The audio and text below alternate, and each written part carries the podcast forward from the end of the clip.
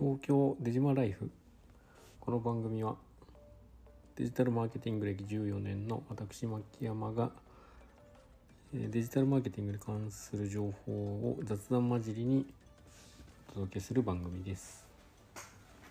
さあということで始まりました。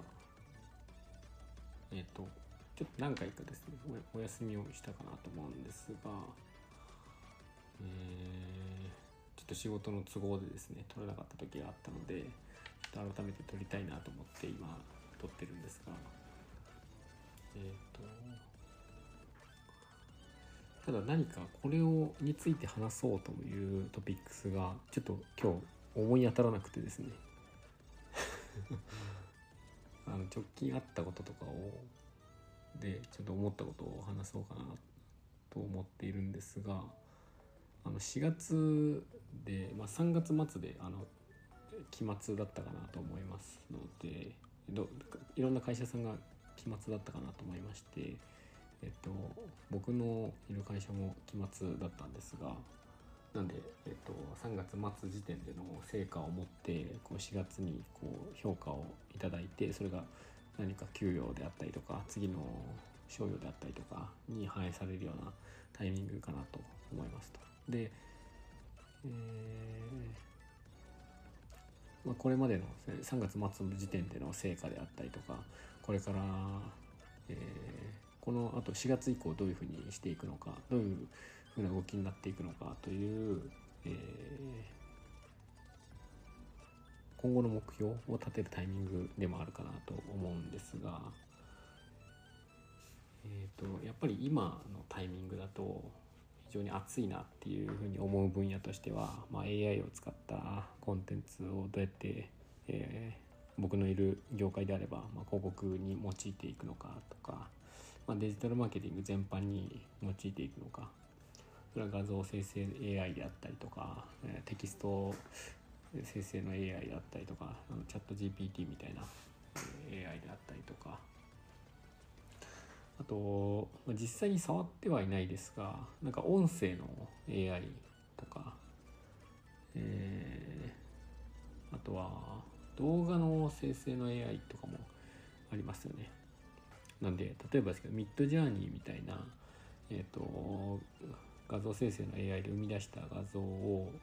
まあ、口元とかをこう判定していって、えー、と動かすことによって、えー、と AI で生成した画像の人物が喋っているような動画が作れるみたいなものもあったりしますよね。もうあれああいう領域になってくるともう大何次産業なのか果たしてもうよく分かんなくなってくるかなと思うんですが、まあああいう仕事こそあの今後のあの人がやっていく仕事の一つになっていくんじゃないのかなという気がしてならないんですね。あのこれまでの、まあ、広告僕がいるのは広告運用業務なので、えー、とあ広告運用運用型広告に携わっているので、まあ、例えばですけどキーワードを抽出したりとか、えー広告文を考えたりとかどの媒体で配信するのかとか予算割はどうしていくのかとかそういうところになるかなと思うんですけれどもそれらは、まあ、結構キーワードの抽出はちょっと AI がどうのっていうのはまだないかもしれないんですがでもまあそこで言うとキーワードプランナーみたいなものが結構キーワードの一覧を出してくれるくれますし広告文を作るところがあの先ほどの AI 系でいくと一番代替できる技術かなと思うんですけども AI はえー、と AI で作られた文章、まあ、チャット GPT でやってもあの何回か試してみましたけど、えっ、とそのままはちょっと使えないんだろうなっていうようななんていうか誤字脱字であったりとか、えーなんか文章の繰り返し方とか語尾のバリエーションとかなんかそういう、うんここのまま出力されたものをそのまま使うのはちょっと怪しいけれどもちょっと手直しすればまあいけるかもしれないみたいなそのぐらいの感じで使えるものはあるのでそこをどうやって、ま、使える程度の、えー、とものに昇華させていくのかであったりとかあとはまあそもそもプロンプトとしてこういうふうに打ち込んでいくと、えー使えるものに、えーとして最初から出力できるようになるよねであったりとかその辺りを探っていくような仕事が広告運用に関わる業務になっていくんじゃないのかなっていうのをちょっと思考の整理をしながら今思ってたんですけども変な仕事だなと思いながらちょっと今話したりしてます。なんかもう広告 広告の仕事なのかなそれっていうような、えー、仕事だったりしますよね。なんでちょっとまだあの懐疑的だなとは思いつつも自分で、え、チャット GPT の GPT-4 とか使いながらそういうのをやっていくとやっぱりあこれは早々に人間がこうやる仕事はなくなっていくのかもしれないなと思いながら、えー、見ているわけですね。で僕が触ってるだけじゃなくていろんな人がやっていてそれをツイッターとかいろんなところでつぶやかれていてで、まあ、YouTube でもいろいろまとめられていて記事になったりしていて、えそういうのを見るとあどんどん人の仕事はなくなっていく特にデジタルマーケティングの領域で、えー、まあ、言葉を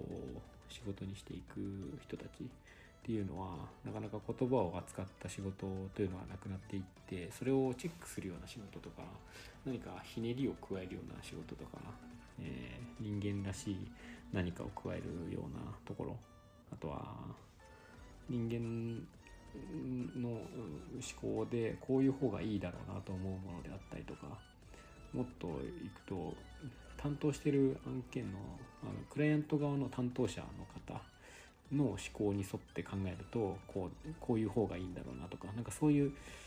あの細かいチューニングの方が、えー、メインの仕事になっていくんじゃないのかなっていうのは改めて思ったところですね。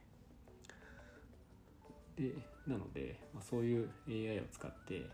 えー、自分の業務をいかに、まあ、効率化の部分が、えー、と非常に、